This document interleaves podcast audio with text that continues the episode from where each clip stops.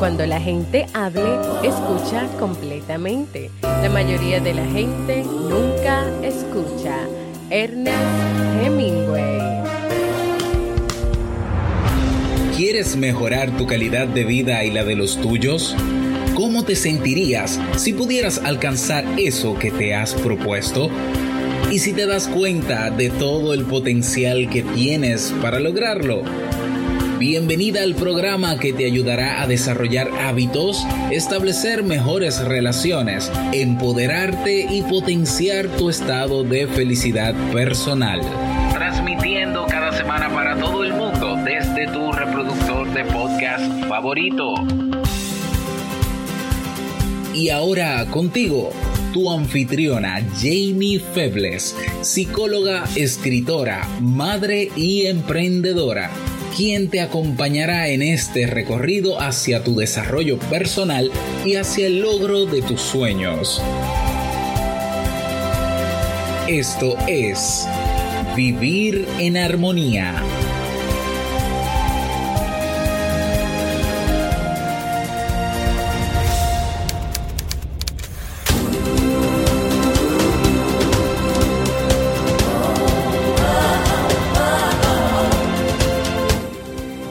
Bienvenidas al episodio 184 de Vivir en Armonía. Mi nombre es Jamie Febles y estoy muy contenta y feliz de poder encontrarme compartiendo contigo en este espacio. En el día de hoy estaremos compartiendo el tema El costo de la falta de empatía, así como el libro para este mes de noviembre.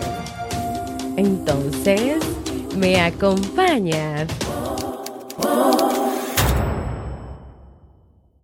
Bienvenidas y bienvenidos a este nuevo episodio de Vivir en Armonía. Mi nombre es Jamie Febles y yo como siempre sumamente feliz de poder encontrarme compartiendo con cada una y cada uno de ustedes en este nuevo episodio. Vivir en Armonía es un podcast, un programa bajo demanda que siempre tienes la oportunidad de escuchar cuando quieras, donde quieras y en la plataforma de podcast de tu preferencia.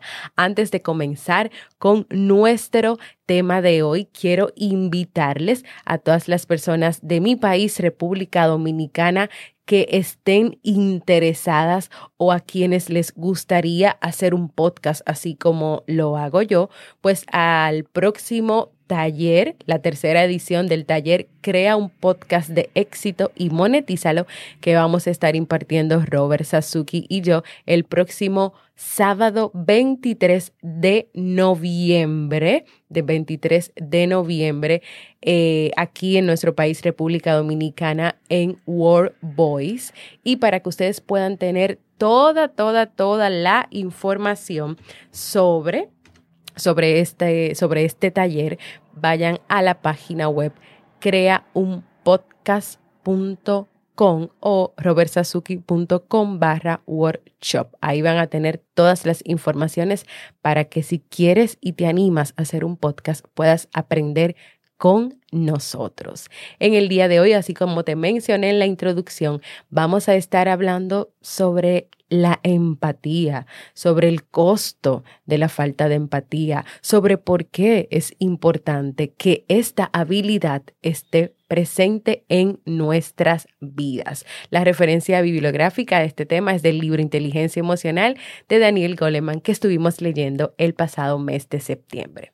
Y comenzamos este tema con una pequeña, vamos a decir que un pequeño ejemplo, una pequeña historia de vida. Gary era un brillante cirujano que tenía una pareja llamada Ellen, con quien él estaba comprometido. Gary tenía dificultades para comprender y entender las emociones y sentimientos de su prometida y de todas las personas a su alrededor, incluso a esto se le llama lexitimia. Si ella le comentaba que se sentía triste, Gary no la comprendía. Y si ella le dirigía palabras cariñosas, o sea, trataba de ser cariñosa con él, con palabras, con gestos, con varias cosas, él le cambiaba el tema. En cambio, Gary no cesaba de formular críticas útiles sobre las cosas que hacía Ellen sin percatarse que esas críticas, que para él eran algo bueno lo que le estaba diciendo, no la ayudaban en lo más mínimo, sino que solo la hacían sentirse atacada. Gary le causó muchos sufrimientos a su prometida. La conciencia que cada persona tiene de uno mismo, de quién es y lo que tú sientes, es la facultad que erige la empatía, ya que cuando más abierto o abierta tú estás a tus propias emociones, mayor será tu capacidad para comprender los sentimientos de los demás. Es decir, que todo este tema comienza desde la plena conciencia que tú tengas de ti, de quién eres, de tus emociones, de tus sentimientos, de esa capacidad de ponerle nombre a, a lo que tú estás sintiendo, a lo que tú estás experimentando.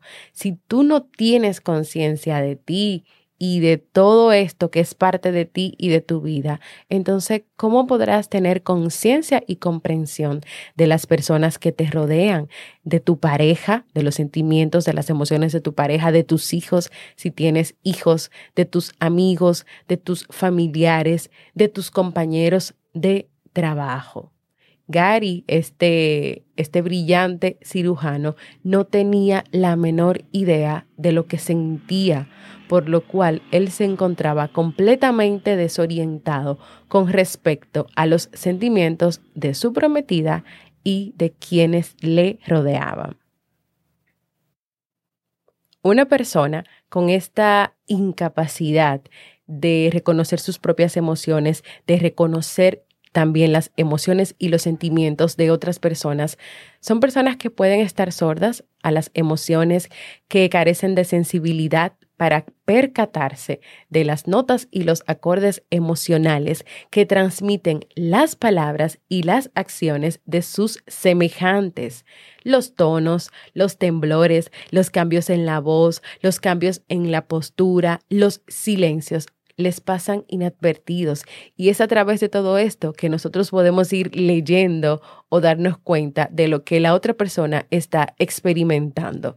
Y aquí radica la importancia de esto. es que sabemos que la base donde se asientan, donde están pues ahí todas las relaciones entre las personas es la empatía, es esa capacidad de sintonizar emocionalmente con los demás.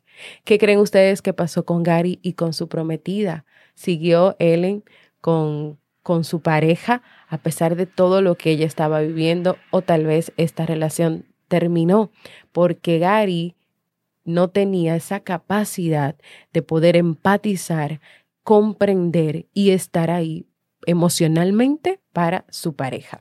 La presencia de la empatía nos permite saber lo que sienten los demás, afecta un amplio grupo de actividades, o sea, impacta en todo lo que tú haces, desde si tú eres vendedor o vendedora, si diriges un negocio, si tienes personas a tu cargo, también impacta y afecta las relaciones de pareja, las relaciones amorosas, la política, la educación de los hijos. No es frecuente que las personas formulen verbalmente sus emociones y estas, en consecuencia, suelen expresarse a través de otros medios. Es decir, normalmente, como muchas veces no nos enseñan a expresarnos, a comunicar lo que queremos decir o lo que queremos sentir. Entonces hay que valerse de otros medios para poder entender, comprender y leer a las otras personas, que es algo que ya te mencioné y esto tiene que ver con la capacidad de que tú puedas captar los mensajes no verbales, el tono cómo, en qué tono te está hablando esa persona. Te está diciendo esta persona que se siente muy bien, que está muy alegre, pero lo está diciendo en un tono de tristeza o como si pareciera estar deprimido o sufriendo mucho. También están los gestos, los gestos que hace con la cara, con los ojos, con la boca, con el cuerpo. A veces tú puedes mirar a una persona que está sonriendo y, sentir que es una sonrisa una sonrisa que está forzada, que no es real, porque todo el cuerpo de la persona está cabizbajo, está hacia abajo, o sea, hombros caídos, las manos también. Entonces tú notas que no hay una congruencia y que algo está pasando. Entonces, que tú desarrolles esa capacidad de poder estar atenta, atenta, de poder leer lo que está pasando con la persona que está frente a ti. Eso es empatía. Tratar también de comprender por qué se está sintiendo así, qué es lo que le pasa y cómo yo, que estoy aquí para ti, te voy a ayudar con lo que sea que está pasando o con lo que tú necesites o con el acompañamiento, porque no necesariamente es porque pase algo, es porque también tú compartes con esas personas las alegrías. Tú también puedes leer en esas personas que estás sintiendo una verdadera alegría, sorpresa, eh, emociones que, que, estás, que está compartiendo contigo, porque en ese momento está todo bien, porque en ese momento las cosas están caminando o porque ha aprendido a que a pesar de lo que está pasando, pues hay que tener ahí una buena actitud.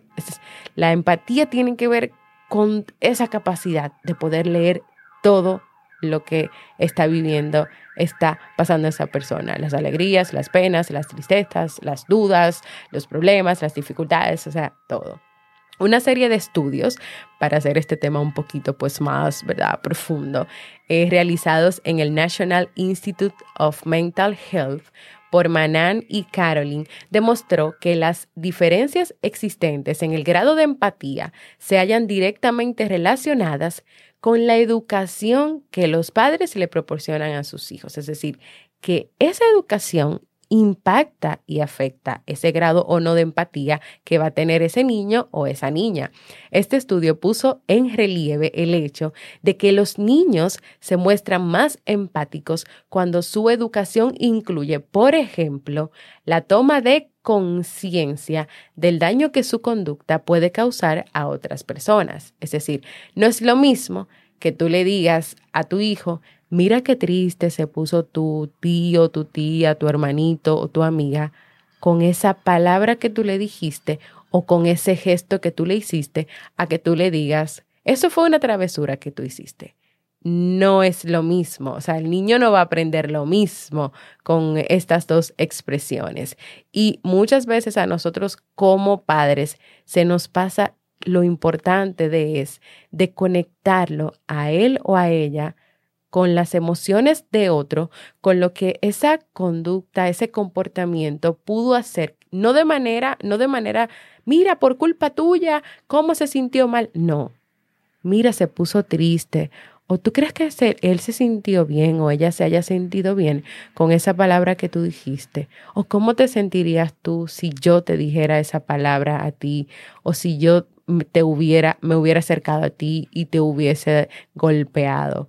O sea, es llevarlos por, esa, por ese camino de hacer una introspección, de pensar, de pensar y de ponerse en los zapatos del otro, como solemos decir. Que no es lo mismo que tú le digas, ah, eso fue, eso fue una travesura. O sea, con simple y llanamente tú decirle esa frase o expresión, no queda ningún tipo de aprendizaje ni de reflexión sobre eso que pasó. Esta investigación también puso de manifiesto que en el aprendizaje infantil de la empatía influye la forma en que las otras personas reaccionan ante el sufrimiento ajeno. Esto quiere decir que la imitación permite que los niños desarrollen un amplio repertorio de respuestas empáticas a la hora de brindar ayuda a alguien que lo necesite. O sea que también puede influir el que ellos vean a otras personas ayudando a otros con una palabra, con un gesto, con un comportamiento, con una acción y tratar de imitar eso que yo vi que otra persona hizo con las personas que están a su alrededor. ¿Qué ocurre cuando no está presente la empatía, cuando no hay conexión o sintonía con las personas? Después de esta pausa lo descubriremos.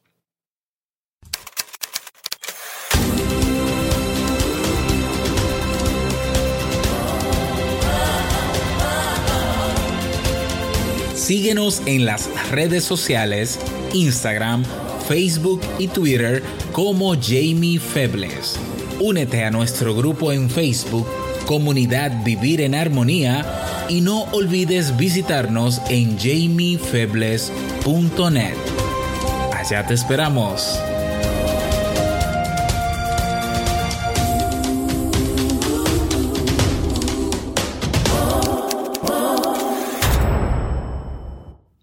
Y continuando con nuestro tema, viéndolo desde el punto de vista de la familia, o sea, que te lo voy a contar con un ejemplo de la familia. ¿Cuál es el costo de la falta de sintonía? Stern, que se dedicó a estudiar la empatía y sobre todo en las familias, en la relación de la mamá con el bebé, él decía que la madre transmite al niño la sensación de que sabe cómo se siente. Cuando un bebé, por ejemplo, emite suaves sonidos y la madre confirma su alegría dándole cariñosamente palmaditas o arrullándolo o imitando sonidos, este tipo de interacción le proporciona al niño la sensación de hallarse emocionalmente conectado con su mamá. O sea, cuando su mamá no, no ignora lo que está pasando con el niño, trata de darle emoción, de entender lo que el niño está sintiendo y le responde. Esto hace que de alguna manera el bebé sienta que ellos están conectados y que haya una conexión entre esa mamá y ese bebé.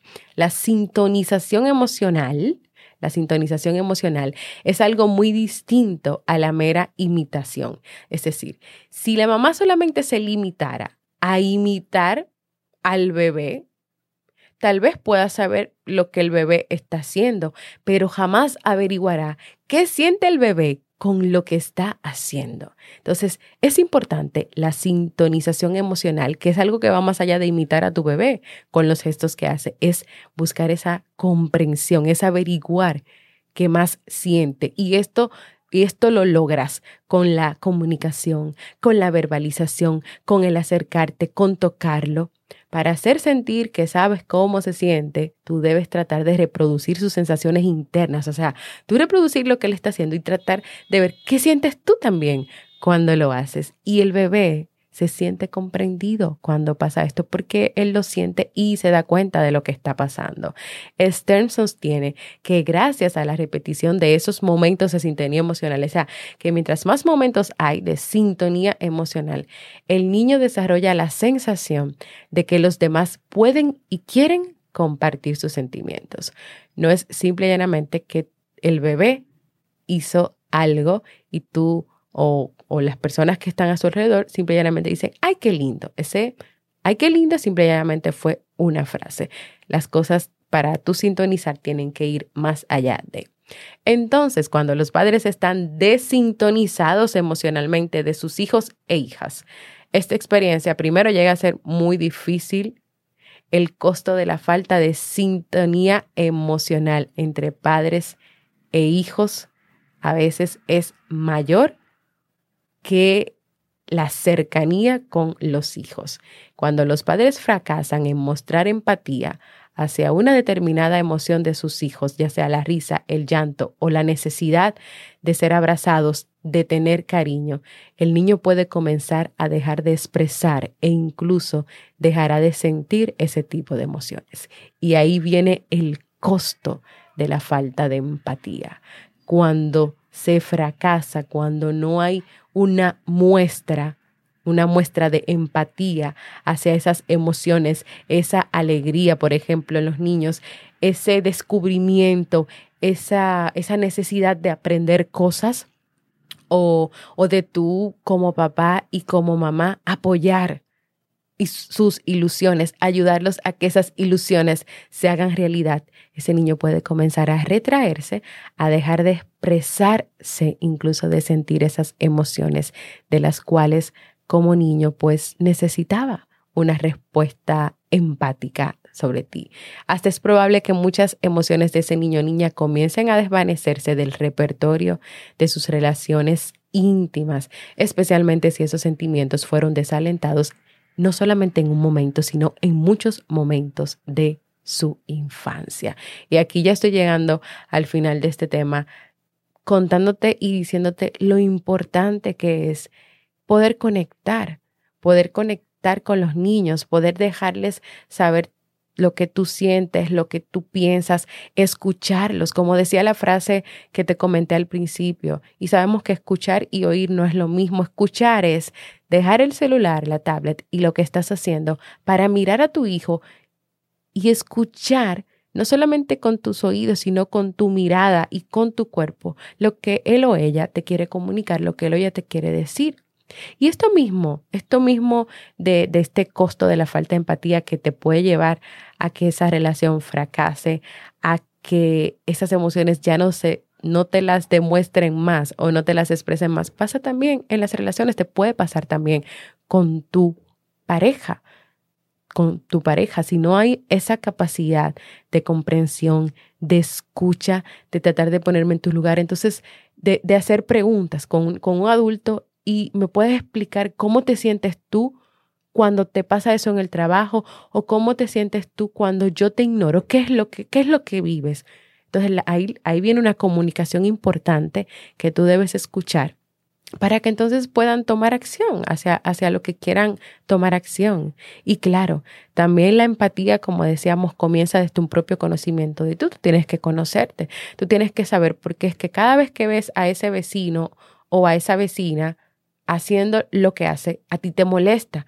¿Qué es lo que te molesta realmente? ¿Qué es lo que está pasando contigo? Si tú tienes un pleno conocimiento de ti, tú vas a llegar a esa respuesta o ya tú tienes esa respuesta. Entonces, la empatía es una habilidad que es importante, que es necesaria, que hay que trabajar, que hay que hacerla consciente, porque de ella depende el éxito de todas tus relaciones, de ella depende el que tú te relaciones con las personas que, están a tu alrededor de una manera respetuosa, de confianza, de seguridad, de una manera positiva.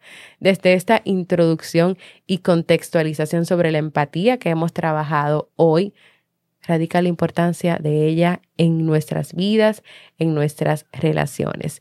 Y si tú quieres saber cómo influir, cómo inspirar, cómo motivar, cómo manejar el arte de las relaciones, necesitas desarrollar la habilidad de la empatía y también del autocontrol. Es sobre la base de ellos, de la empatía, del autocontrol, en la que se desarrollan las habilidades interpersonales. Y de verdad te digo que estoy más que segura que estas aptitudes van a garantizar la eficacia en el trato que tú tengas contigo y con las personas que te rodean.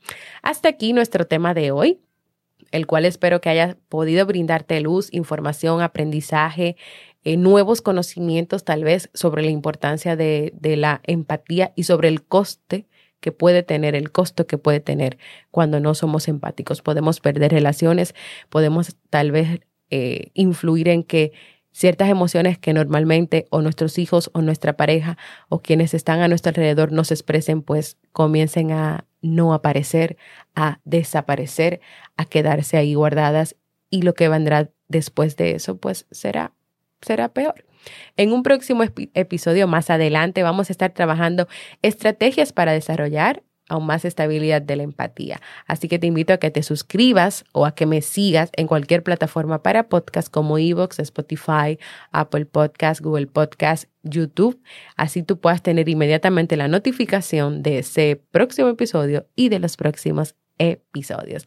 Antes de terminar o de continuar, Recuerdan que hace unas semanas hablamos sobre el poder de las palabras en el episodio 181 y les propuse hacer un ejercicio sobre hacer un registro de cómo son esas conversaciones contigo, es decir, cuáles son esas palabras o esas frases que normalmente te dices y cómo éstas te afectan o impactan tu vida.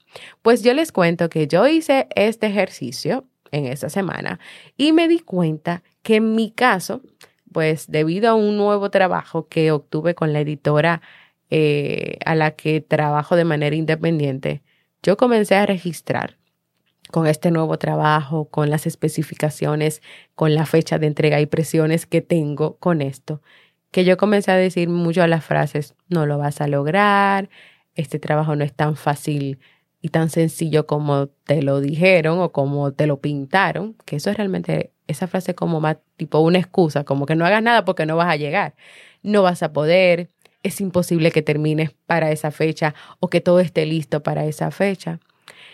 Y yo estaba en un estado de ansiedad y de estrés al tope. Así que yo tuve que sentarme, como yo hago, yo tuve que sentarme a dialogar conmigo, a cuestionar estas frases, a buscar en lo profundo de mí, que era lo que verdaderamente me preocupaba o cuál era el miedo, cuál era el miedo que yo estaba manejando. Y les cuento que de verdad cuando yo lo hice y comencé a cambiar y a, a borrar esa frase de mi cabeza, yo pude avanzar más en el trabajo. Incluso ya yo terminé uno de los libros Estoy trabajando en el segundo para llegar a la meta de entrega que me pusieron, pero también yo hablé con una de mis jefas y yo les expliqué que el trabajo que ellas me habían dado no era tan tan sencillo como, e, como ellas me explicaban de cambiar unos títulos o de poner tales cosas aquí, porque cuando yo me encontré con el primer libro, yo tuve que hacer muchas cosas. Yo tuve que crear historias, cuentos y tuve que agregarle unas 10 páginas más. Es decir, que yo no trabajé solamente con el libro que estaba ahí haciendo un cambio aquí, un cambio allá. Yo tuve que desarrollar muchas cosas y muchos contenidos y eso es mucho trabajo. Así que cuando yo decidí expresar también mi inquietud con, con, con, la editora, cuando yo decidí quitar todas estas frases de mi cabeza, organizarme aún más porque ya me había hecho un, esquema, unos días de trabajo. También decidí no darle tanta importancia a las fechas que yo me planteé, que me propuse, porque recordé que en el camino, mientras yo tuviera el libro y comenzara a trabajar en él, yo podía encontrarme con cosas nuevas que hacer, que cambiar, cosas de las que yo no puedo eh, prever que ya están ahí, sino que me voy a encontrar con ellas en el camino. Entonces todo eso comenzó a darme un poquito más de luz, de paz, de tranquilidad. Así que sigo trabajando para poder hacer la entrega. Las palabras pueden hacer muchas cosas en nuestra vida. Me gustaría que si hiciste el ejercicio, compartieras conmigo y con la comunidad cómo te fue y si no sabes de qué ejercicio te estoy hablando, que vayas a escuchar el episodio 181, el uso y el impacto de las palabras, para que tú hagas este ejercicio y puedas comentarme después en un mensaje de voz cómo te fue, qué resultados obtuviste. Puedes enviarme ese mensaje de voz en jamiefebles.net barra mensaje de voz. Recuerda que para mí es muy importante escucharte. Ahora seguimos con un libro para vivir.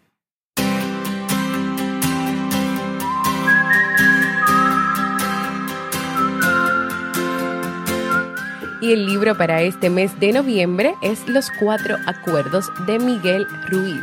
En este libro el autor nos habla de las creencias que nos ponen límites, nos privan de alegría y pueden causar sufrimientos inútiles.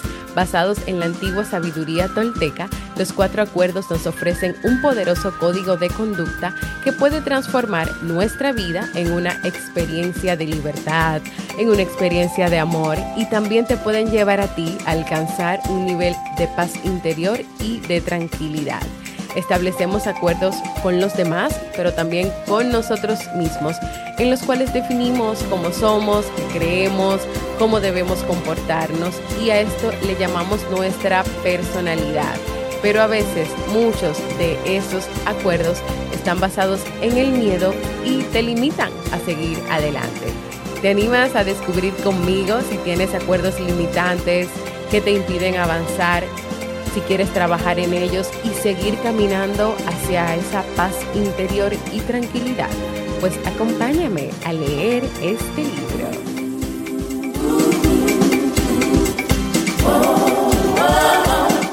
Y si quieres tener una consulta conmigo en modalidad online, ya sea para hacerme tus preguntas, dudas, para tratar temas de tu familia, de pareja o personales, ve a jamiefebles.net barra consulta y agenda por ahí tu cita.